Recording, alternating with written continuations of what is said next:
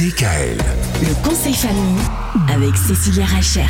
Comment parler d'actualité avec ses enfants C'est le sujet qu'on a abordé la semaine dernière. Et bien cette semaine, on rentre dans un sujet d'actualité un peu plus prégnant.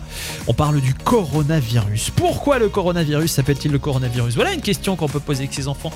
Et puis pourquoi surtout Pourquoi est-ce qu'on l'appelle pas seulement coronavirus? Pourquoi est-ce qu'on dit le machin euh, 19 là euh, Pourquoi? Covid-19. Ouais, c'est ça. Pourquoi Cécilia?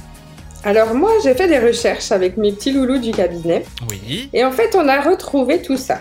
Alors il faut savoir que, euh, que coronavirus, le co pour corona, le vi pour virus et le D, c'est la première lettre du mot disease En anglais. en anglais Maladie. et qui veut dire maladie. Oui.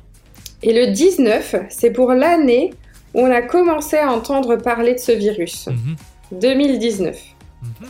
Et c'est vrai qu'on a beaucoup, euh, de, beaucoup de mots comme ça, euh, Mhm. scientifiques, on ne sait pas d'où ça vient, ni comment ils ont été inventés. Alors qu'il y a une explication a à fait- tout. Voilà, c'est ça. On a fait nos petites recherches et puis on s'est rendu compte en fait que, euh, que coronavirus, euh, ça voulait dire aussi couronne en latin. Ah, Et quand on analyse au microscope en fait ce virus, on voit qu'il y a euh, effectivement une petite couronne avec des picots autour de, de- du microbe. Et c'est pour ça qu'on a mis au départ ce mot de coronavirus aussi. D'accord. Bon bah très bien. Là, je suis sûr qu'il n'y a pas que les enfants qui ont appris des choses.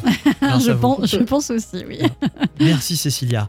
Euh, donc on sait maintenant qu'il ressemble à une couronne, mais on n'en sait pas beaucoup plus. Et je sens que demain on va en savoir beaucoup plus sur la forme qu'a ce microbe, sur la couleur, enfin sur tout ça. Vous nous direz tout demain. Vous avez le temps de chercher.